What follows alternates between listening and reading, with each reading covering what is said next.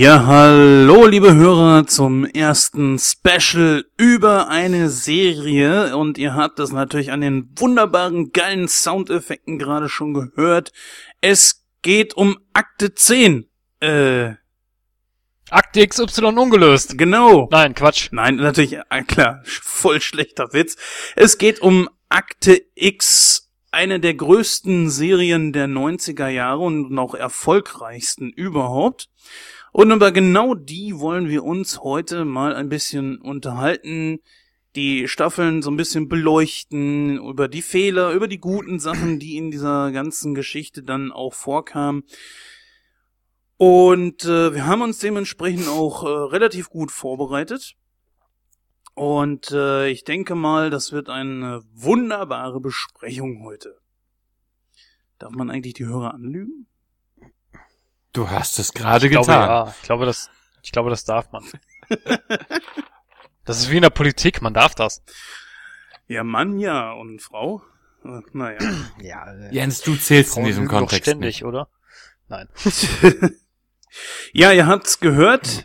Ich bin heute mit meinen beiden Kompagnons hier zusammen. Also Pinny und Christoph sind auf jeden Fall auch mit von der Partie. Christoph wird heute ganz besonders unser Anker werden, unser, unsere Human Knowledge Base, möchte ich mal so sagen, was diese Serie betrifft. Denn er hat sie von Anfang bis Ende gesehen. Und äh, soweit ich das an seinen trüben Augen sehen konnte, wahrscheinlich auch die beiden nicht gerade so sonderlich tollen Filme. Der, und der erste war gut, der zweite war scheiße. Darüber können wir uns ja kurz auch noch unterhalten, denn äh, diese Filme waren natürlich auch entsprechend für die Serie. Besonders der erste Film, der glaube ich zwischen äh, Episode 6 und 7, glaube ich, äh, da war. Fünf und sechs. 5 und Fünf 6. und sechs. Ah, okay. Sind, sind das so genau, weiß ich es gar nicht mehr. Also deswegen ist gut, dass Christoph heute mit dabei ist. Ja, Akte X, wie schon gesagt, eine der größten Serien der 90er Jahre, hatte insgesamt äh, neun Staffeln. Die Hauptdarsteller waren hier äh, äh, David Duchovny und Gillian Anderson. Musste ich selber gerade mal nach.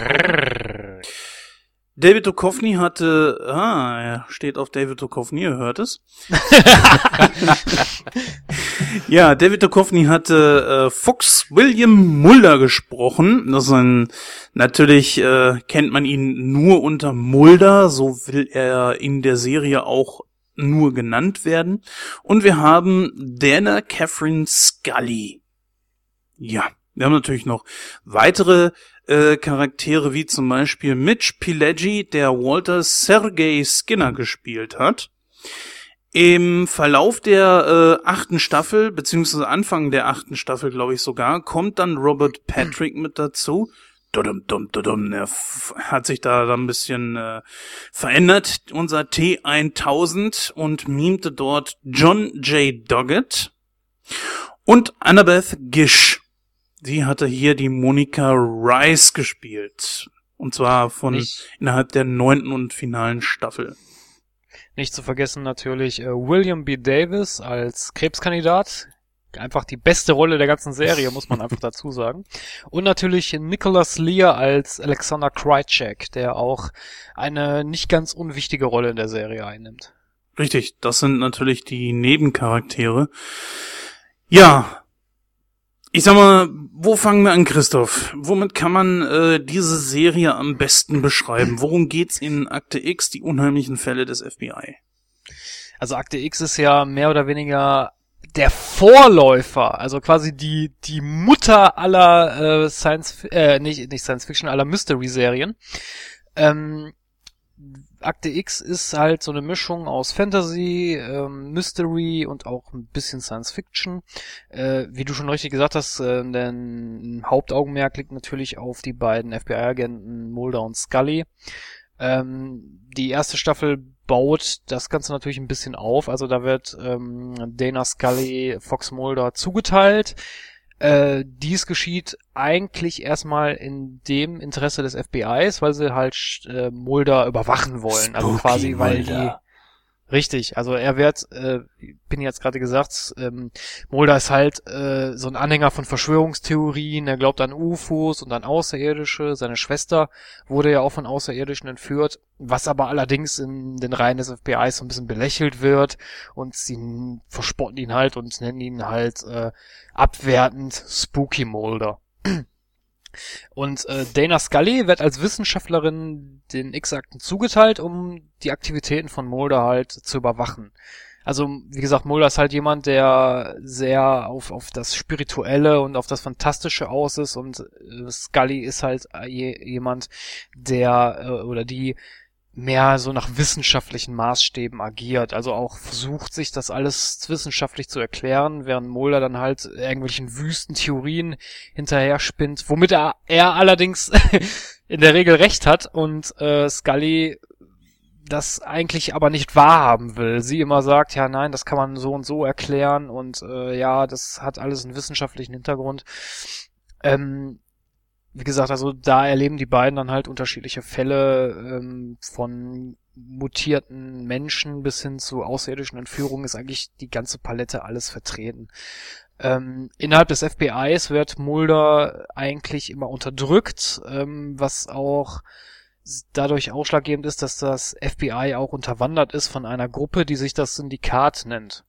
Da ist zum Beispiel der sogenannte Krebskandidat, gespielt von William B. Davis, ähm, der ist zum Beispiel einer dieser Hauptverschwörer. Im späteren Verlauf der Serie wird auch äh, kristallisiert sich auch heraus, dass äh, dieser Krebskandidat der Vater von Mulder, also der wahre Vater von Mulder ist. Ähm, er wird auch namentlich genannt in der sechsten Staffel als G CGB Spender. Ähm, ähm, das ist so der weitere Verlauf der Serie. Das Syndikat selber ist eine Gruppe von Verschwörern, die zusammen mit den Außerirdischen äh, zusammenarbeiten. Der Plan ist eigentlich der, dass die Erde von einer außerirdischen Zivilisation neu bevölkert wird und diese Verschwörer haben die Aufgabe, eine sogenannte Sklavenrasse für die Aliens zu erschaffen. Ähm, dazu allerdings ähm, machen sie das zwar im Auftrag der Aliens, aber auf der anderen Seite versuchen sie aber auch selber die Menschheit äh, dementsprechend darauf vorzubereiten, indem sie ein Alien-Virus oder ein Anti-Alien-Virus kreieren wollen, was diese diese diese Neukolonisierung der Aliens verhindern verhindern soll.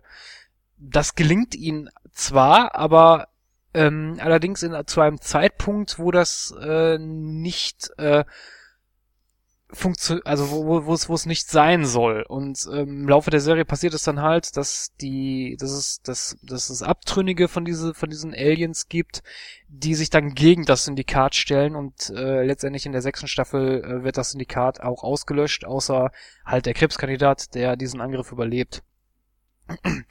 ähm, so gesehen ist zwar die Verschwörung an und für sich zerstört, aber ähm, trotzdem läuft das Projekt weiter. Also es, es werden dann ab der siebten Staffel oder ab der achten eigentlich mehr, die siebte ist mehr so ein, ich, die siebte Staffel klammer ich eigentlich ganz gerne aus. Das ist für mich mehr so eine Comedy-Staffel, mhm. weil da wurde die Serie ein bisschen ins Lächerliche gezogen, finde ich. Ab der achten Staffel wird das halt wieder ein bisschen ernster. Ähm, allerdings ist es auch so, dass ab der achten Staffel Fox Mulder oder beziehungsweise David Duchovny ähm, nicht mehr ähm, als Haupt Stammschauspieler dabei ist, sondern nur noch hier und da in einzelnen, einzelnen Episoden auftritt, um diesen roten Faden der Serie äh, weiter fortzuführen. ähm, da kommt dann natürlich Robert Patrick dazu. Ähm, und da läuft das ganze Projekt, was ich vorhin angesprochen habe, mehr unter einem anderen Aspekt, nämlich da werden sogenannte Supersoldaten erschaffen, die halt äh, zu Aliens werden. Also da wird das Ganze ein bisschen abstruser, nicht mehr, nicht mehr so mit diesen, mit diesen, mit dieser Neukolonisierung äh, in Verbindung gebracht, obwohl man es versucht hat, aber meiner Meinung nach ein bisschen schlecht. Was auch letztendlich meiner Meinung nach zum, zum, ja, wie soll man sagen, zum, zum Ende, also das Ende der, der Serie war da schon in Sicht, auch mit dem Ausstieg von David Duchovny. Äh, in der neunten Staffel wird das Ganze zwar abgeschlossen, also in den beiden Final-Episoden, oder ist es eigentlich eine Episode, die Wahrheit heißt das, da taucht dann auch David Duchovny wieder auf und äh, da wird eigentlich alles aufgelöst, in Anführungsstrichen, aber da können wir später nochmal drauf eingehen. Für mich war das sehr unzufriedenstellend. Äh, aber jetzt mal so, das sind so halt, das ist halt so die grobe Hand, grobe Rahmenhandlung der Serie, so der rote Faden. Es dreht sich eigentlich hauptsächlich immer um diese Verschwörung und auf diese Neukolonisierung der Erde durch die Aliens. Richtig, und zwischendurch hast du dann immer mal so Folgen, so einzelne gehabt, die man, glaube ich, als, äh, ich sag mal, Monster der Woche oder so bezeichnete, ne? Richtig, genau. Ja. Ja, Penny, wie sieht's bei dir aus? Äh, Akte X, war das damals irgendwie so ein sowas für dich oder hast du da einen Bogen drum gemacht? Äh, Akte X war bedingt was für mich. Also ähm, ich habe die ersten paar Staffeln mir davon angeguckt. Ich bin nie ein richtiger Akte X Nerd geworden. Ich habe mir die Serie auch bis heute nicht zu Ende angeguckt, ähm, weil irgendwann ich weiß nicht, ich habe bei Serien so ein bisschen das Problem, ich ziehe Serien vor, wo die einzelnen Folgen in sich abgeschlossen sind oder vielleicht mal zwei, drei Folgen äh, überspannen. Aber alles, was darüber hinausgeht, wird mir, muss ich jetzt ganz ehrlich sagen, ein bisschen zu kompliziert. Und insofern ist dieses Ganze, was der Christa jetzt gerade beschrieben hat, mh, fast vollkommen an mir vorbeigegangen. Ich fand die Folgen mit, äh, mit, mit, mit irgendwelchen Geistern geil. Ich fand es mit irgendwelchen Monstern aus dem Wald geil. Wenn hier und da Außerirdische aufgetaucht sind, fand ich es auch gut. Das hat mir richtig gut gefallen. Ich fand auch, meine Lieblingsfolge ist die mit dem äh, Nerd, der da so eine Virtual Reality ähm, ähm, äh, Konstruktion gebaut hat, die dann frei dreht. Äh, die finde ich bis heute absolut großartig. Ähm, aber dieses ganze Verschwörungsding, wo du dann, wenn du ein, zwei Folgen verpasst hast, eh nicht mehr durchsteigst, äh, das war mir zu kompliziert. Damals gab es auch noch nicht so richtig das Internet. Das klingt komisch, wenn ich das sage, aber es ist so. Äh, da konntest du auch nicht irgendwie einen Episodenguide gucken oder sowas. Du hattest die Option einfach nicht. Und wenn du da nicht die ganze Zeit hinter warst, hattest du ein Problem. Dann warst du gekniffen. Und das hat mir Akte X gerade in den späteren Staffeln echt ein bisschen verschlossen. Also ich habe äh, Akte X, ich bin eigentlich vom Beginn der Serie, wo sie hierzulande das erste Mal ausgestrahlt wurde, ein großer Akte X-Fan. Ich war damals, äh, die Serie lief, glaube ich, 93 das erste Mal.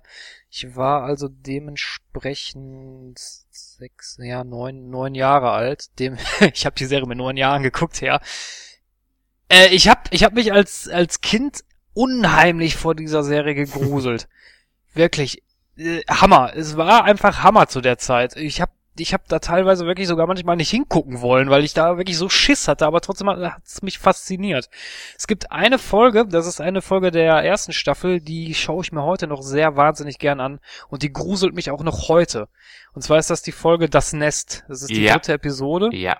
mit dem leberfressenden Ja, Mutanten der ist fies. Eugene, Vic Eugene Victor Toombs.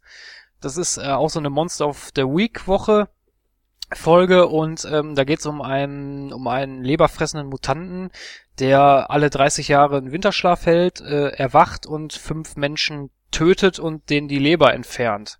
Und diese fünf Lebern braucht er halt, um halt die 30 Jahre Winterschlaf halten zu können. Und der kann sich halt durch, durch ganz enge Sachen durchquetschen und äh, durch Lüftungsschächte kriechen und so ein Kram. Und das ist weg. Und der Schauspieler, der den gespielt hat, der hat das so, ein wahnsinnig, Freak. Alter. ja, der hat das so wahnsinnig geil rübergebracht. Es gibt sogar eine lustige äh, Szene und zwar soll sich der Schauspieler, ich komme jetzt gerade auf den Namen nicht, wer ihn gespielt hat, ähm, der hat sich bei Chris Carter für die Rolle bedankt und hat ihm dafür äh, Leber, also so, so, so eine Leber geschenkt. Eigentlich ziemlich geil. Und der Charakter kam auch sehr gut bei den Fans an, deswegen ist er auch in der zweiten Folge nochmal aufgetaucht, auch in der ersten Staffel, und zwar äh, in der Episode Ein neues Nest, wo er dann auch letztendlich von Mulder und Scully äh, gestellt wird und stirbt. Aber das ist, wie gesagt, eine, eine der Episoden, vor, de, vor denen ich heute noch irgendwo, ja, da wird mir schon ein bisschen mulmig bei, wenn ich mir die angucke. Obwohl das auch meine Lieblingsfolge ist, aber weiß ich nicht, die vermittelt ein so ein ganz komisches, beklemmendes Gefühl. Da guckst du dann selber mal zum Lüftungsgitter und denkst dir so, na, hoffentlich kriegt da jetzt keiner raus und frisst deine Leber. Also das ist wirklich ziemlich geil. Ja, es ist nicht nur das. Bei mir zum Beispiel war das eine Folge, die ich nie so richtig vergessen habe, war die mit diesem Fettvampir. Kennt ihr die? Ja, ja. Und das fand ich eigentlich bei Akte X eigentlich immer so ein bisschen fand ich eigentlich ziemlich cool, weil man hat sich alter äh, Sachen bedient, wie äh, Vampire, äh, was weiß ich, Frankenstein oder irgend so ein Kram, hat aber da irgendwas ganz Neues draus gemacht. Und das fand ich eigentlich immer ganz cool. Mhm. Und da fällt mir dieser Fettvampir immer sofort ein. Und das ist sowas von eklig. Da, da hab ich mich immer so vorgeekelt. So ein Fettvampir, der dir das ganze Fett aus dem Leib saugt. Der war ja, glaube ich, auch äh, immer hinter sehr vollschlanken Menschen hinterher. Kann das sein?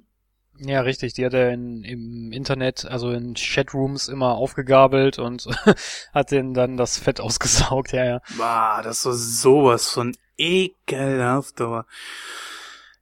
Was mich natürlich immer, sage ich jetzt mal ganz ehrlich, so ein bisschen angekotzt hat, war, dass äh, David Duchovny irgendwann ausgestiegen ist. Und nur noch so in diesen Cameos da aufgetreten ist. Weil er ist, würde ich jetzt mal einfach sagen, sogar noch mehr als ähm, als ähm, als Denner Scully ist er das Zugpferd einfach gewesen. Das war das ist richtig. Also das ist auch so die Sache, die, die ich der siebten Staffel ein bisschen ankreide, weil da wird zum Beispiel aufgelöst, was mit Mulders Schwester passiert ist.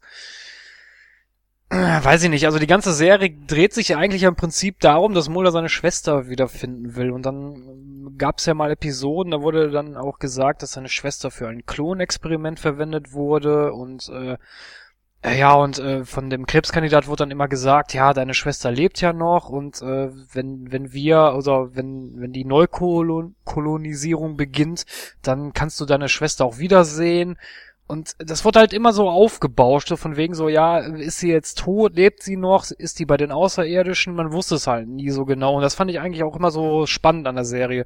In der siebten Staffel wurde das halt so ganz plump irgendwie aufgelöst, dass sie in so einem Lager war und dass sie dann da gestorben ist. Und das fand ich, ah, weiß ich nicht, das fand ich ein bisschen dumm gelöst.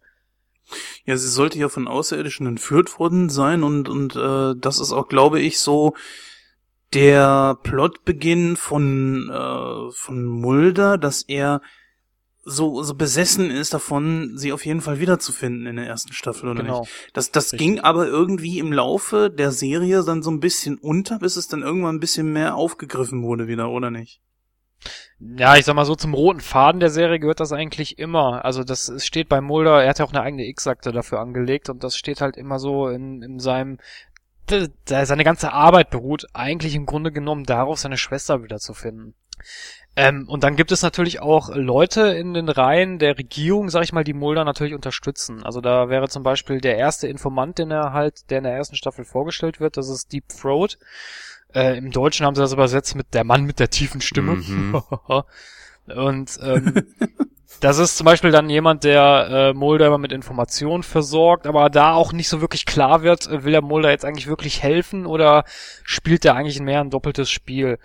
Ähm, am Ende der ersten Staffel ist es so, dass, ähm, dass es Scully gelingt, ein Alien-Hybrid, äh ne, ein Embryo war es, ein Alien-Embryo in der Folge Das Labor zu entwenden.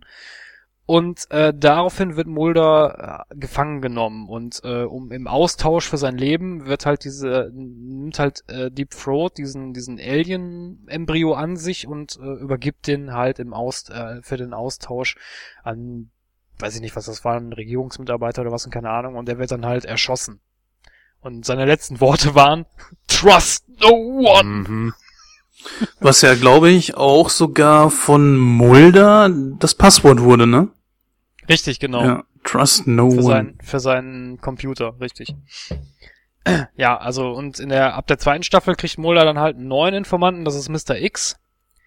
Der allerdings ein bisschen anders agiert. Also er, da ist er, der ist zum Beispiel ein bisschen unheimlicher, sag ich mal. Der hat nicht so eine nette Art an sich. ähm, der sagt auch jedes Mal, ja, nehmen Sie keinen Kontakt mit mir auf und äh, bla bla bla, ich helfe Ihnen dann, wenn ich möchte und Mulder klebt, klebt dann immer so ein X an seinem Apartment an die Scheibe und so, so nach dem Motto, ah, ja, jetzt habe ich da das X dran geklebt, jetzt äh, komm mal zu mir und äh, fütter mich mal weiter mit Informationen. Genau, trab mal an, du Sack. Und dieser Mr. X arbeitet aber eigentlich auch für den Krebskandidaten und äh, ja, also spielt da eigentlich auch mehr so ein doppeltes Spiel. Das, da gibt es zum Beispiel eine Folge, ähm, das ist eigentlich auch eine Monster of the Week Folge. Ähm, da geht es um jemanden, der seinen Schatten verloren hat. Und äh, jeder, nee, nee, der hat nicht seinen Schatten verloren, sondern irgendwas, ich weiß nicht mehr genau, irgendwas war mit seinem Schatten. Jedenfalls, wenn, wenn Leute auf seinen Schatten treten, werden die, ähm, ja, äh, lösen die sich auf, quasi. Und die Regierung versucht an diesen Mann ranzukommen. Und dann ist es zum Beispiel Mr. X, der diesen Mann äh, letztendlich gefangen nimmt und auch äh, ausliefert, damit man halt mit ihm experimentieren kann. Ja, das ist genau wieder sowas. Sie haben einfach auch vernünftige, frische Ideen gehabt und das war was, was die Serie auch ausgezeichnet hat. Ich konnte damals in den 90ern aufgrund meines Jobs halt die Serie nicht so gut verfolgen. Deswegen äh, ist das irgendwann bei mir dann auch eingeschlafen, aber äh, ich habe immer mal wieder ein Auge drauf gehabt. Was für mich dann halt, ich glaube genauso wie halt für Penny auch, denke ich mal, der Knackpunkt einfach war, war der Ausstieg von Dido Kovny. Ja. Ich weiß gar nicht, warum hat er das überhaupt gemacht? Das war doch, glaube ich, wegen seiner Tochter oder hat er einfach nur schlicht keinen Bock mehr gehabt? Mm, er hat einfach keine, also er wollte mal was Neues machen und ähm, hat sich dann wohl, wollte sich von der Serie halt verabschieden. Ähm, er hat halt an Chris Carter das Zugeständnis gemacht, okay, um die, wie gesagt, um den roten Faden der Serie aufrechtzuerhalten, kann ich hier und da noch mal ein paar, ein paar, ein paar Folgen mitspielen, aber äh, so wirklich, wie gesagt, das ist aber auch, da muss ich euch recht geben, das ist auch der größte Kritikpunkt an, an der, an der ganzen Geschichte, nämlich ab der achten Staffel ist die Luft auch irgendwo raus, muss man dazu sagen. Das ist ganz komisch. Also das, da fällt mir spontan jetzt zum Beispiel äh, Stargate SG1 ein, wo dann ähm, der Hauptdarsteller dann auch plötzlich nicht mehr dabei war. Wie heißt er jetzt hier nochmal? Äh, MacGyver. Ähm, Richard Dean Anderson. Richard Dean Anderson, genau. Der hat ja auch dann, äh, ich glaube sogar auch ab der achten Staffel dann die Serie verlassen und ist nur sporadisch und hier und dort mal aufgetreten, bis das irgendwann nur noch zu Cameo-Auftritten äh, ja, war. Oder, oder auch Two and a Half Man. Na gut, da ist natürlich Charlie Sheen nicht gerade äh, aus eigenen Stücken aus der Serie raus, sondern wurde gefeuert. Aber auch ab da ist das dann irgendwie nicht mehr dasselbe gewesen. Auch wenn der restliche Cast einfach noch dabei war. Aber Ja, was auch das Problem ist, dass die Rollen getauscht wurden. Als dann Robert Patrick äh, in die Serie eingestiegen ist, hat er so den Part von Scully übernommen und Scully den Part von Mulder. Was absolut Also nicht gepasst hat. Sorry, aber. Richtig, richtig. ja, sie hat ihn doch dann gesucht, oder nicht? Ja, das auch, aber ähm, Scully war nicht mehr so die Wissenschaftlerin, sondern sie war dann mehr so die Anhängerin von den Verschwörungstheorien und von dem Fantastischen und Robert Patrick war dann mehr so, hat dann, wie gesagt, so mehr diesen wissenschaftlichen Part übernommen und das fand ich irgendwie ein bisschen doof. Weil die beiden sind einfach nicht austauschbar. Man kann einfach nicht Scully in die Rolle von Mulder reinschieben. Das. Äh, nee. Ja, und äh, Robert Patrick hatte ja auch so eine ähnliche Hintergrundgeschichte wie, wie Mulder, weil äh, bei ihm war es halt der Sohn. Der Sohn war verschwunden. Und der war auf der Suche nach seinem Sohn. War, war eigentlich so dasselbe Konstrukt, also der, derselbe, derselbe, derselbe Schar hin, eigentlich im Grunde genommen, nur es war nicht die Schwester. Und er war halt mehr der wissenschaftliche Typ, aber weiß ich nicht, das fand ich auch ein bisschen doof. Ich meine, warum, warum, warum, warum musste man das jetzt einbauen, dass der seinen Sohn sucht? Das hätte man auch weglassen können. Ja. Ja, das ist natürlich wieder von sich selber abgucken, was einmal funktioniert hat, das kann natürlich auch wieder funktionieren. Nur äh, die Zuschauer sind natürlich auch nicht doof und merken das dann natürlich irgendwann. Ne? Ähm, jetzt, was mich mal so interessieren würde, was ich nie irgendwie verstanden habe, warum wurde da zwischendurch der Film gemacht?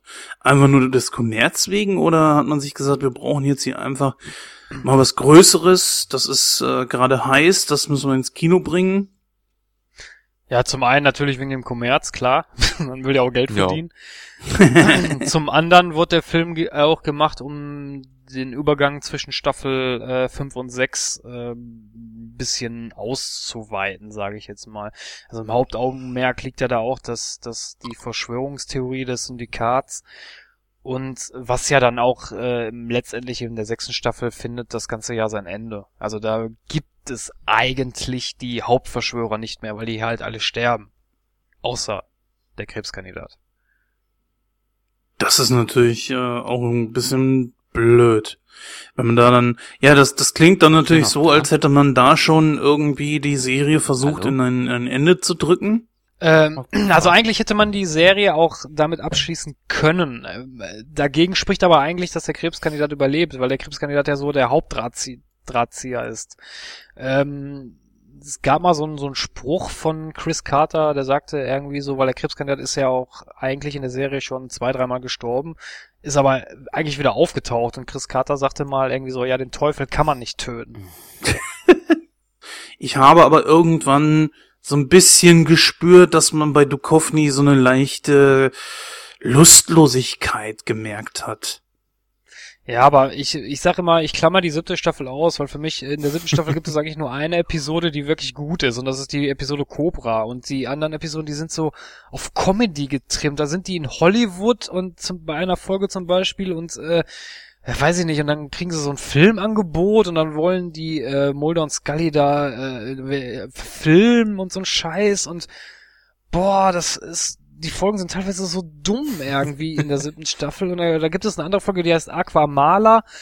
Da sind die da irgendwie unterwegs und in so in, in irgendeinem so Katastrophengebiet und ja, da ist da so eine ist alles so ein Tornado ist da und dann kommen da so komische Akteure mit bei, so ein, so ein dummer Sheriff und so, ein- so, ein- so eine schwangere Frau. Ja, da kann ich mich dran erinnern. Oh Gott, das war so fürchterlich. Aber ich glaube auch, dass sich das dann auf die, äh, die, die Einschaltquoten entsprechend dann äh, ausgewirkt hat und dass man dann sich dann irgendwann wieder auf das Normale zurückbesonnen hatte. Beziehungsweise war es ja dann auch am Ende, dass der Ausstieg von Mulder, beziehungsweise Richtig, genau. ja, von, von das ist die. Episode Alles beginnt in Oregon. Das ist ja dann die Folge, wo Mulder. Äh, Die heißt in- nicht wirklich so. Äh, doch, die heißt so, ja. ja. Gott. Ja, gut. Also es, es fängt ja damit an, dass Mulder halt so ein Artefakt oder die finden so ein altes Artefakt und davon bekommt Mulder Kopfschmerzen und äh, sein sein sein Geist nimmt halt alles viel mehr wahr und er dreht dann völlig durch und ähm, dann kommt der Krebskandidat und verabreicht ihm dann halt ein Mittel und äh, ich, das habe ich eigentlich nie so genau verstanden, warum, aber äh, die beiden unterziehen sich dann irgendwie so eine Gehirnoperation, aber äh, ich weiß gar nicht wieso. Also es wird in der Folge eigentlich gar nicht so wirklich klar. Äh, Das ist auch die Episode, wo, wo ähm, der Krebskandidat dann zu ihm sagt, ja, ich bin dein Vater. Was ich dann auch irgendwie so ein bisschen an Star Wars hat mich das so ein bisschen erinnert, Fox. aber okay. Ich bin dein Vater. Wusstest du eigentlich, das ist eigentlich eine sehr interessante Geschichte, wusstest du eigentlich, dass der ähm, Schauspieler William B. B. Davis ein absoluter Nichtraucher ist? Nee. Der hat in der Serie hat er Kräuterretten geraucht. cool. Na ja, gut. das nur mal so am also, Rande. Nicht, dass er Aber weil ich, ich, ich habe ich hab, ich hab das mal, weil das hat mich mal interessiert, weil ich mir, weil ich mir immer gedacht habe, so, ey, Alter, wie viel Kippen musste der denn pro, pro Sendung da rauchen, ey? Und dann habe ich das mal gegoogelt und, ah, okay, gut, der hat Kräuterretten geraucht, alles klar. Wie war das eigentlich nochmal? Äh, Ich glaube, in der zweiten Staffel war das ja, dass die Anderson schwanger war. Ja, richtig, das wurde ja in der Serie mit eingebaut. Da, äh, da gibt es die wunderbare Episode Seilbahn zu den Sternen und da wird ähm, äh, Scully entführt und wo entführt, ja genau, entführt, wo auch ähm, ähm, Alex Krycek das erste Mal auftaucht als ähm, Partner von Mulder, der aber in Wirklichkeit für das Syndikat arbeitet. Das ist ja im Fankreis nennt man den ja, immer so den Red Boy, also halt, äh, weil es halt so ein, so ein ja, wie soll man das sagen, so, ein- so, so, so ein Doppelagent eigentlich immer ist. Und äh, der, der ist halt maßgeblich daran beteiligt, dass Scully entführt wird. Äh, Scully wird allerdings nicht von Außerirdischen entführt, sondern von Ärzten. Und die Ärzte ähm, implantieren ihr ein Implantat in den Nacken, ähm, was dann auch später im Verlauf der Serie noch bedeutend wird. Also das ist halt so ein Ding, was sie sich dann rausoperieren lässt und dadurch erkrankt sie an Krebs. Äh, oh, Ja, genau. Das habe ich mir jetzt auch Ja. grad gedacht. boah. Also was mir spontan, wenn ich jetzt mal die Serie auf die Schauspieler zurückführe, auffällt, ist, ich hatte es ja auch schon anfangs erwähnt, dass äh, Gillian Anderson irgendwie sehr holzern rüberkam. Ne? Dann auch natürlich im, im Deutschen, ich, wer war noch mal die Synchronsprecherin? Ich glaube Franzis Franziska Ich kann mir den Namen Pi- nicht merken. Pigula. Ja, genau. Ähm, Hallo, Sie hallo, hat, bin ich schon wieder äh, raus? irgendwie sowas Altkluges Test. da Hallo? mit reingebracht. Ich fand die Stimme so Äh. passend für, für Gillian Anderson. Ich fand die einfach passend. Auch die Stimme von, von äh, Mulder. Ähm, oh, Völz heißt der Mann, meine ich. Benjamin Völz ist das. Benjamin Völz, genau. Die Stimme fand ich so passend und ich habe mich so geärgert, dass der im zweiten X-Film äh, einen anderen Synchronsprecher bekommen hat. Wirklich? Ja, Okay. da gab es wohl äh, Budgetstreitigkeiten und äh, äh, Benjamin Völz wollte wohl ein bisschen mehr Geld haben und äh, ja, das haben die nicht mitgemacht und dann haben sie ihm für den zweiten X-Film einen neuen Synchronsprecher einfach verpasst. Ja gut, das ist natürlich auch ein bisschen blöd, wenn du in Deutschland das einfach so gewohnt bist und plötzlich haben die eine neue Stimme, obwohl, wenn natürlich irgendwie der, der Synchronsprecher verstirbt, dann, ja, okay, dann kannst du natürlich nichts machen, das ist, ist dann halt eben so. Aber wenn du äh, das wegen, wegen Kohle und das bei, bei einem Film, ja, verstehe ich nicht. Normalerweise müsste man doch sagen, okay, wir haben hier ein bisschen mehr Geld zur Verfügung. Also ich finde, daran soll es nicht liegen. Und ich meine, auch die Synchronsprecher sind maßgeblich an dem Erfolg der Serie hier in Deutschland dann auch beteiligt. Es zählt ja nicht nur der Erfolg in den USA. Ja, richtig. Aber ähm, um auf, der, um auf deine Frage nochmal hinzukommen, also wie gesagt, also ich fand äh, Franziska Pig Pigula eigentlich für die für die Stimme von Gillian Anderson perfekt. Ich muss sagen, dass mir jetzt äh, keine Referenz Oh, einfällt zu äh, der Originalstimme von äh, Gillian Anderson. Aber es ist, ich gehe jetzt einfach mal nach dem Schauspiel, sind Mimiken etc. pp. Sie ist ja auch sehr ernst und so, passt die Stimme tatsächlich wirklich. Aber das, äh, das hat den Charakter für mich einfach langweilig gemacht. Auch weil sie so steril war. Sie war halt eben aufgrund dessen, sie sollte ja den Gegenpol darstellen zu äh, Fox, Fo- zu Fox Mulder. Und okay, das, das kann ich nur dem verstehen, aber irgendwie, ah, keine Ahnung. Auch muss ich sagen, die Frau ist ja nicht hässlich, aber ähm, Hallo, Gillian Anderson ist top. Ja, es ist natürlich immer so eine Frage, ob äh, einem die Frau jetzt gefällt oder nicht.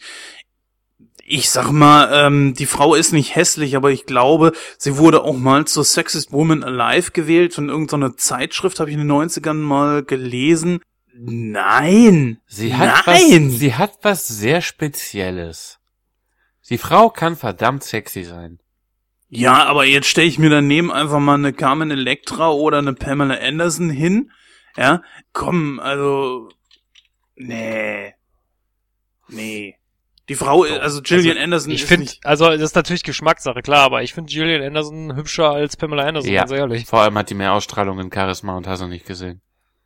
ja gut, das, äh, die beiden kommen aus Baywatch, das sind, das sind, äh, ehemalige Baywatch-Schauspielerinnen, beziehungsweise sind das, äh, glaube ich, ja äh, auch Carmen Electra Playboy Bunnies. Also, ja, doch. Hast doch, du dir, also- hast du mal das FHM-Shooting von Gillian Anderson dir mal angeguckt?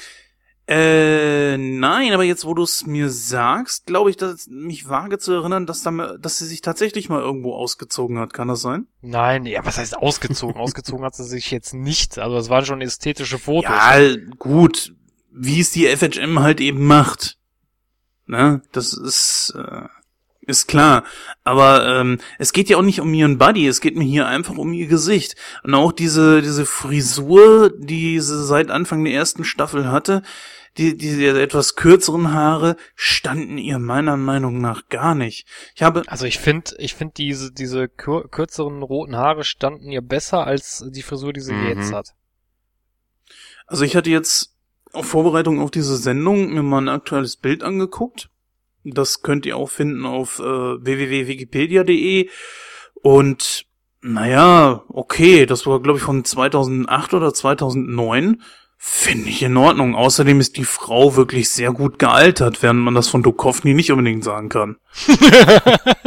ne? ich meine, ähm, aber trotzdem muss man ja sagen, äh, zumindest was man jetzt so vom Hören sagen und äh, durch durch den normalen Fernseher jetzt mitkriegt, also wenn man sich nicht wirklich selbst damit beschäftigt, an zum Beispiel an Google setzt und sagt hier, was machen die Schauspieler heutzutage? Muss ich schon sagen, dass ich nur von David Duchovny wieder eine neue Serie gefunden oh, habe. Oh, oh, oh, nein, das stimmt nicht. Gillian Anderson spielt in der Serie Hannibal mit. Die habe ich noch nirgends gefunden. Da spielt sie die Therapeutin von Hannibal. Passend. Ja, doch. ja. Aber gut, äh, nicht Hauptdarstellerin, ne? Wenn ich jetzt Duchovny daneben stelle in Californication. Die Serie ist ja um, um einiges erfolgreicher als wie Hannibal, würde ich jetzt mal sagen. Oh, oh, oh. Oh, oh, oh, oh, oh. Was jetzt? Also Hannibal, hm. ich weiß nicht, wie das hierzulande ist, aber Hannibal ist in den USA eigentlich sehr erfolgreich. Äh, sehr erfolgreich, ja, aber Californication äh, ist auf jeden Fall erfolgreicher als wie Hannibal. Ja gut, das weiß, da habe ich jetzt filmmäßig Vergleichszahlen, das weiß ich nicht. Ja. Aber wie dem auch sei, das bleibt ja auch da ein Punkt. Es sind beide sehr erfolgreiche äh, Serien, aber wenn du sie jetzt sagst, sie ist eigentlich nur ja so Nebendarstellerin, ja gegenüber einem Hauptdarsteller, es ist schon eine Nummer, würde ich sagen. Aber gut, sie ist nicht weg vom Fenster, von daher. Ähm, ja, liebe Hörer, ihr könnt es jetzt gerade nicht sehen. Ich habe jetzt hier gerade ein Bild vom Pinny zugeschickt bekommen von Gillian Anderson. Das, das ist aus, aus der FHM. Ich glaube, ja. Ne? Es ist also kein Nacktbild, äh, sehr geschmackvoll, muss man sagen. Doch, sieht nicht schlecht aus. Aber doch, kann man so lassen. Kann man so lassen. Aber gut, kommen, kommen wir mal auf die Serie zurück. äh, nee, muss das jetzt sein. Also ich. Äh, er will lieber mit Gillian Anderson allein sein. Richtig, ich bin gerade beschäftigt. Wer, wer, wer, wer will das nicht? Klar, kommen wir mal zur Serie zurück. Ähm, ich weiß jetzt gerade zeitlich nicht, ist der zweite Film nicht direkt nach der Serie? Richtig, der zweite Film spielt nach der Serie. Also eigentlich ist der zweite Film, kannst du eigentlich nur sagen, das ist eine längere Monster of the Week Folge. Mehr ist das eigentlich nicht. Aber da soll doch noch irgendwas folgen, oder nicht? Ähm, David Duchovny hat mal 2010 verlauten lassen, dass er durchaus Interesse hätte, nochmal in die Rolle zu schlüpfen. Es war wohl geplant, einen dritten Film zu machen, aber da ist moment, also bisher noch nichts Konkretes bei rumgekommen. Die Frage ist dann natürlich, ob das, ja, weiß ich nicht, aber ob, ich meine, klar, Duchovny und Gillian Anderson würden das wohl noch hinkriegen, aber ich bezweifle eigentlich, dass William B. Davis dann damit spielen würde, was ich persönlich sehr schade finde. Weil ich den Charakter als Krebskandidat einfach super fand und der gehört für mich auch einfach als Gegenpol dazu. Das kommt natürlich immer darauf an, wie man das ausbaut. Ich, ich weiß es nicht, ich könnte mir schon vorstellen, dass man irgendeinen vernünftigen Plot für die beiden finden würde. Aber ist nicht so eher die Frage, ob dort jetzt mittlerweile alles erzählt wurde? Mm, ja, also um da mal auf die letzte Folge äh, drauf zu kommen, die Wahrheit, mm, die letzte Folge der neunten Staffel, auch der Abschluss, also für mich ist es kein Abschluss, aber es ist halt der Abschluss der Serie, muss man halt so hinnehmen, obwohl die Folge ziemlich unterirdisch ist, aber okay. Ähm, mal ganz kurz die Handlung. Also es geht darum, dass Mulder augenscheinlich einen Soldaten getötet hat. Dieser Soldat war aber allerdings ein sogenannter Supersoldat und äh, diese Supersoldaten haben die Angewohnheit, die können nicht sterben. Weil das halt Aliens sind. Ähm, er wird dann vor einem Kriegsgericht gestellt. Dieses Kriegsgericht besteht aus eigentlich äh, Leuten, die Mulder nicht wohlgesonnen sind. Ähm, da werden dann alle möglichen Zeugen aufgerufen, egal ob sie schon in der Serie verstorben sind oder nicht. Die tauchen halt einfach auf. Zum Beispiel Alex Krycek, der wurde in der achten, Ende der achten Staffel eigentlich von ähm, Walter Skinner erschossen. Der tauchte aber als Geist auf. Ebenso wie Mr. X, der auch in der, im Verlauf der Serie gestorben ist. Der taucht dort auch auf und gibt Mulder Informationen. Wie er das als Toter machen will, weiß ich zwar nicht, aber da funktioniert's halt. Dann tauchen da noch andere Personen auf, wie die, ähm, die einsamen Schützen, die sterben eigentlich auch im Verlauf der Serie, die sind aber auch wieder dabei. oder ähm, na, wie heißt der der kurze nochmal, der Gedanken lesen kann, äh, Price am Ende. Ich weiß den Vornamen jetzt gerade nicht. Der taucht da auch wieder auf und dann noch ein paar andere Leute, die halt immer für Mulder aussagen, aber das Gericht äh, erkennt die Aussagen aber nicht an und verurteilen Mulder zum Tode. Äh, Mulder wird dann befreit von Robert Patrick und äh, Gillian Anderson äh, die reisen ähm, und er selber kennt aber die Wahrheit, also die die Wahrheit, die die er eigentlich immer gesucht hat. Die die irgendwo Serie. da draußen liegt. Richtig, genau. Er will sie aber niemandem sagen. So und ähm, die reisen dann in so einer Wüste und dort treffen sie auch wieder auf äh, den Krebskandidaten, der eigentlich auch in der Ende der siebten Staffel äh, gestorben ist. Aber er lebt wohl noch und äh, er erzählt dann die Wahrheit. Und die Wahrheit ist halt die, dass die das ist eigentlich total beknackt, weil das wird eigentlich auch schon in der sechsten Staffel klar. Weil in der sechsten Staffel wird das eigentlich auch gesagt, ähm, dass die Aliens am Tag des, äh, an, an dem Tag, an dem der Maya-Kalender ändert, werden die Aliens die Welt äh, erobern und neu bevölkern. Das ist die Wahrheit, aber das wird aber auch schon, wie gesagt, in der sechsten Staffel eigentlich klar, weil das da auch gesagt wird. Oh, ähm, ja. Dann, dann passiert es halt, dass, dass die Regierung, die schießen dann halt, kommen da mit Hubschraubern an und schießen da alles kaputt und äh, Mulder und Scully, die können fliehen und der Krebskandidat äh, stirbt ein weiteres Mal, in Anführungsstrichen. Ob er wirklich gestorben ist, weiß man auch nicht so genau. Äh, und Mulder und Scully, es endet eigentlich damit, dass die beiden zusammen im Bett liegen und äh, dann halt äh, sich Gedanken über ihre Zukunft machen. Okay. Also hm. Man könnte jetzt, wenn man einen dritten Film machen wollen würde, könnte man zum Beispiel diesen, diesen Tag X aufgreifen, also den Tag, an dem der Maya-Kalender ändert, was dann wirklich dann passiert. Also ob die Aliens dann wirklich kommen und äh, alles kaputt machen und äh, die Erde neu bevölkern. Das könnte ich mir zum Beispiel vorstellen. Auch das wäre auch in meinen Augen ein würdiger Abschluss. Mhm. Ja gut, dann kann man wirklich nur auf einen neuen Film hoffen. Aber ähm, ich sag mal so, ich fand den ersten Film jetzt nicht so toll, nicht so wie du. Den zweiten habe ich mir da auch schon gar nicht mehr angeguckt. Du sagst ja selber, der ist wirklich absolut schlecht. Und von daher würde mich das jetzt auch ehrlich gesagt nicht reizen. Es hat mich auch nie gereizt, irgendwie den zweiten Mal nachzuholen oder den ersten nochmal neu zu gucken, weil war für mich durch die Serie alles schon gesagt. Und die Serie war ja dann, wie du es selber schon sagtest, am Ende nicht mehr das, was sie mal war. Und irgendwie hat Robert Patrick auch nicht so richtig reingepasst. Fand ich. Naja, absolut. Muss ich dir recht geben. Anbei, wenn also, ich Robert Patrick sehe, sowieso immer noch an den T1000 denken muss. das ist ja auch so ein Ding, das, das wird ja, glaube ich, auch nicht mehr los. Nee, leider nicht. Och, gibt Schlimmeres, glaube ich. ja, was man. Also wie gesagt, ein, ein Charakter, der ähm, eigentlich immer so ein bisschen untergeht, das ist eigentlich immer Walter Skinner. Also den finde ich auch super mhm. aufgebaut. Mhm. Also in der ersten, in den ersten zwei Staffeln wird eigentlich nicht so ganz klar, was, was spielt der eigentlich für eine Rolle.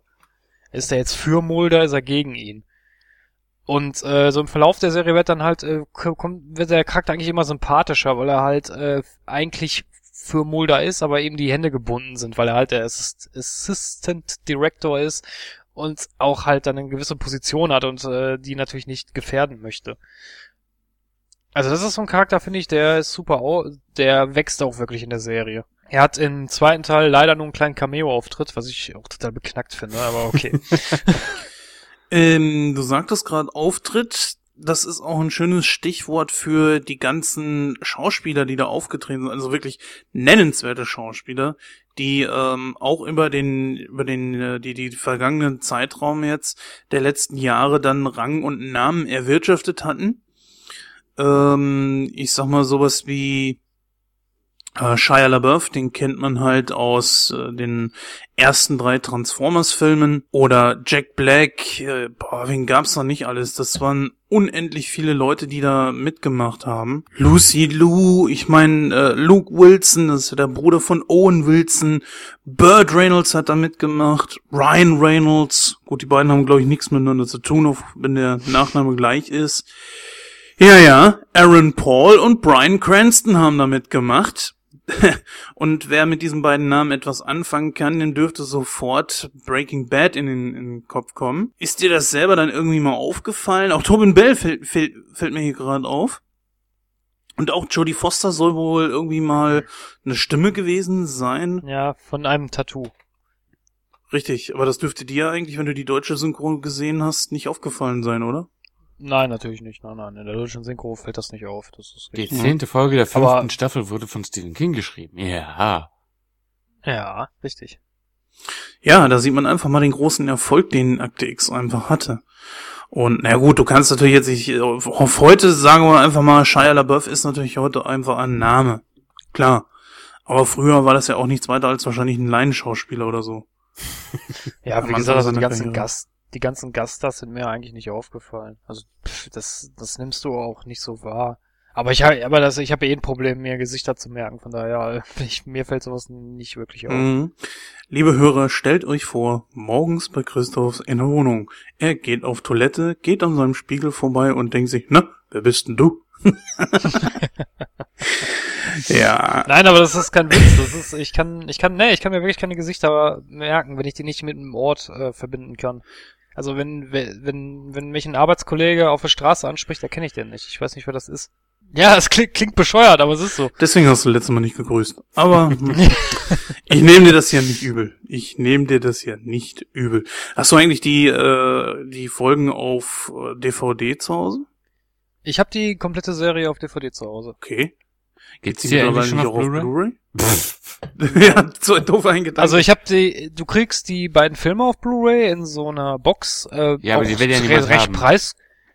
Doch, aber die kriegst, die kriegst du recht preisgünstig. Also die ist wirklich nicht teuer. Ich habe glaube ich 12 Euro oder so bezahlt.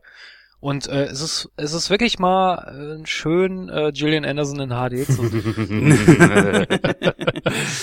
oh, Jungs, Jungs, Jungs, Jungs, Jungs.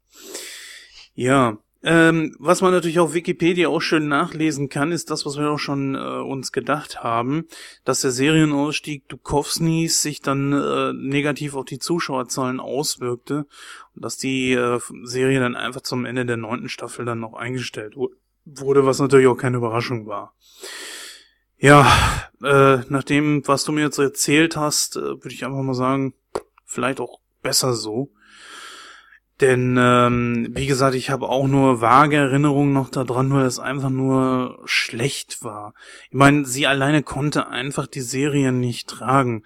Aber ähm, mal gesetzt. Wobei ich, ja, wobei ich, äh, wenn ich da kurz einhaken, aber wobei ich sagen muss, es gibt in der neunten Staffel noch ein paar gute Folgen. Also da gibt es eine Folge, das ist auch eine Monster of the Week Folge, die finde ich auch heute noch ein bisschen beklemmend. Da geht's um ein, ähm, ja, um so ein Mönch, ja, ein Mönch ist es nicht. Also es ist so ein, so ein, so ein armer, ich weiß gar nicht, wo der herkommt. Ey, aus äh, Nepal oder was, keine Ahnung. Ich weiß, weiß es nicht mehr. Also es ist auf jeden Fall jemand, der ist, äh, der hat keine Beine und äh, kriecht in den Körper von anderen Menschen rein.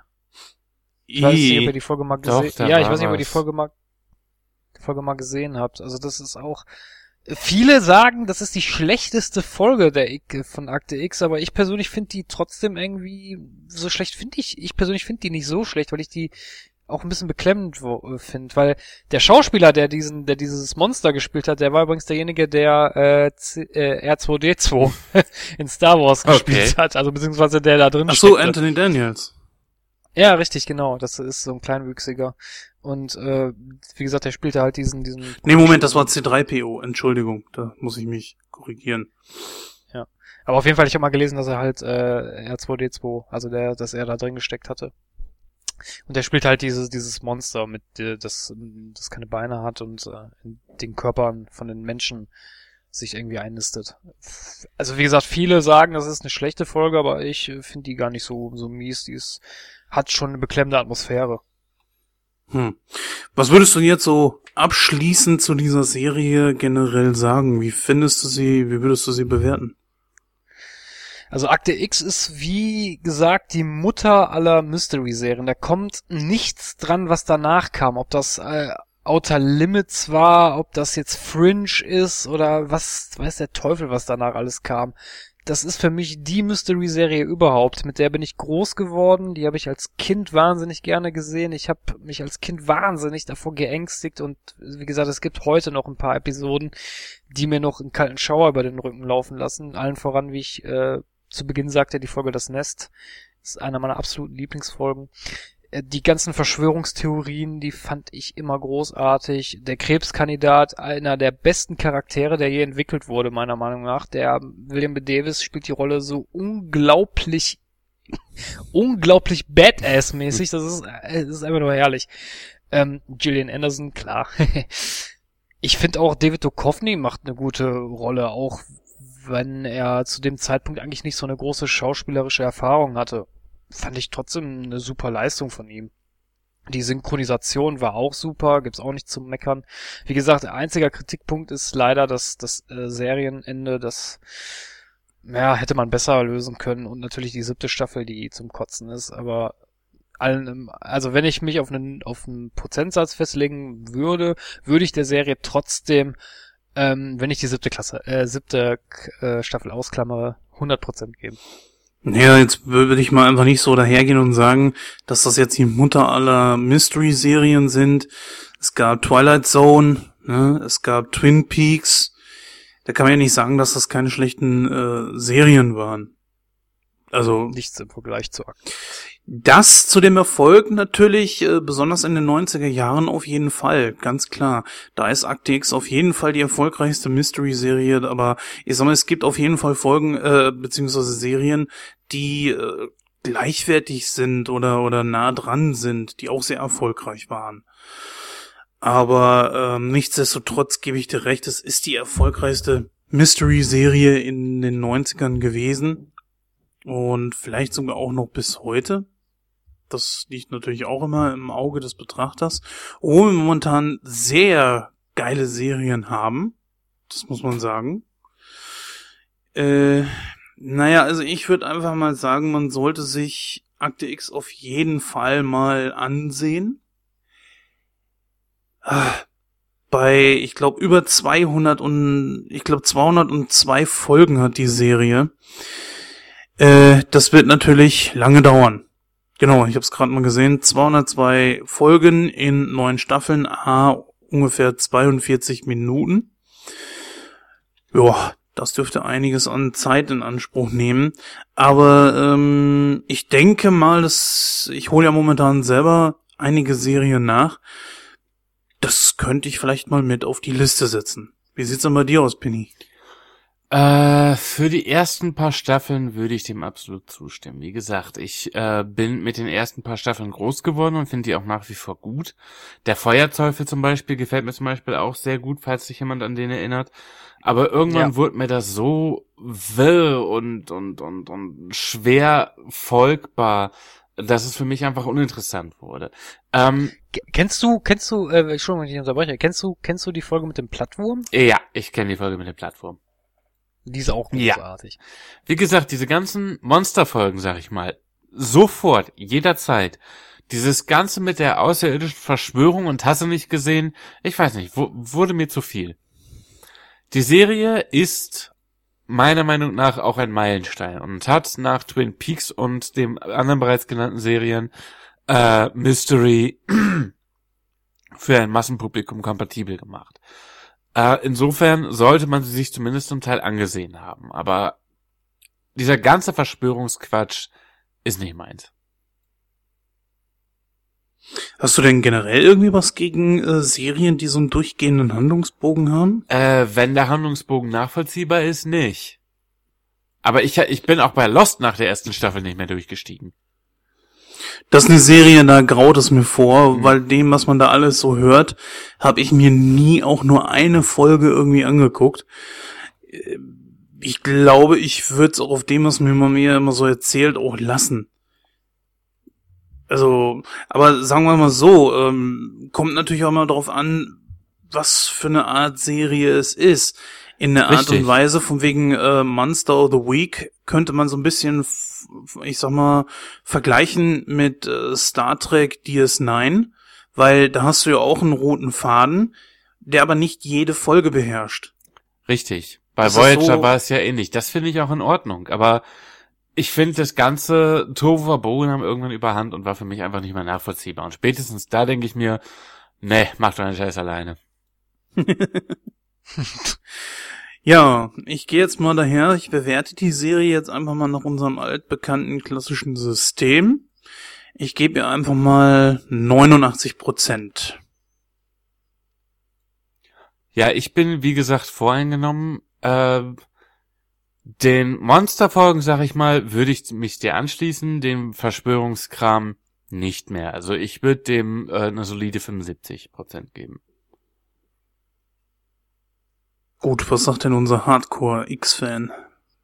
Habe ich doch schon gesagt. Ich habe doch gesagt, Mhm, hat er gesagt. Hast du gesagt 100 Prozent? Oh, ich habe Entschuldigung, ihn da ja. genau gehört, Jens. Pass doch mal auf. Alte Männer, die werden, die werden ne, irgendwann taub. Das ist natürlich, ähm, ja.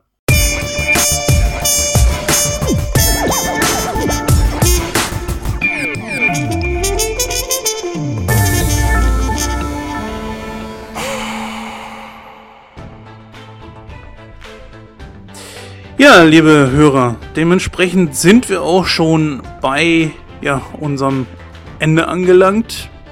Ich denke Wir mal, sind am Ende.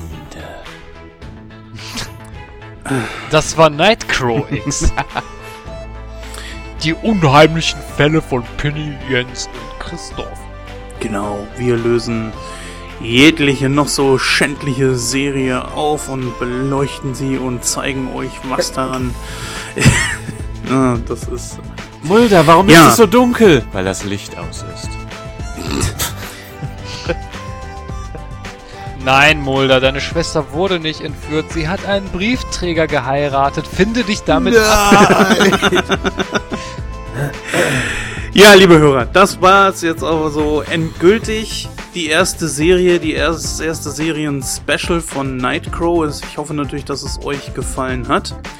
Wir werden in unabsehbarer Zeit äh, das nächste machen. Wir wissen noch nicht wann. Wir haben noch Wenn keine ihr konkreten Pläne. Wunschserien habt, postet sie auf Facebook, auf Twitter oder auf www.nightcrow.de. Ganz genau. Und genauso wie äh, natürlich Anregungen, Vorschläge, Verbesserungsvorschläge, Kritik jeder Art also, wie zum Beispiel auch, dass der Penny mich nicht dauernd unterbricht, dann äh, postet das einfach auf www.nightcrow.de oder bei Facebook beziehungsweise Twitter. Diese Möglichkeiten stehen euch auf jeden Fall offen. Gerne auch per E-Mail an info@nightcrow.de. Und äh, falls ihr Schwierigkeiten habt, äh, uns auf den jeweiligen Seiten zu finden, das ist einfach kein Problem. Auf www.nightcrow.de findet ihr dazu alles, was ihr braucht. Unter anderem auch natürlich ältere Folgen. Und ähm, ja, natürlich, wir haben jetzt gerade was ein bisschen was angesprochen, was die Filme betrifft.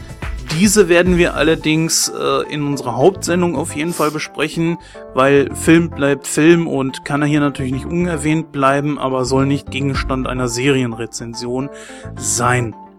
Ja, von daher würde ich einfach mal sagen, es hat mir auch diesmal wieder viel Spaß gemacht. Wir hören uns in den regulären Sendungen. Ja, auch ich verabschiede mich und äh, ich habe noch eine Frage, ähm, Jens.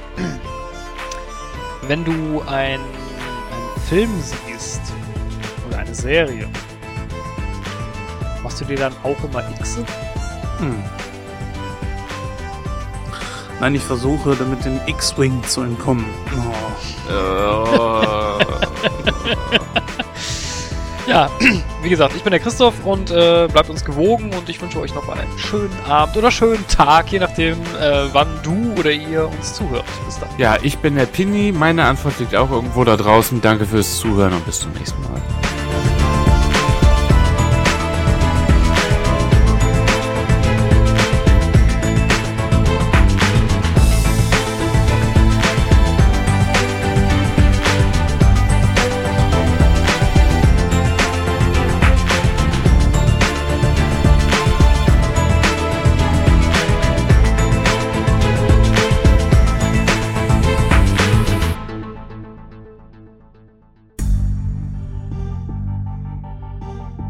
Diesem Podcast verwendeten Musiktitel, Geräusche und Soundlogos stammen von freesound.org, allesgemafrei.de und incompetech.com.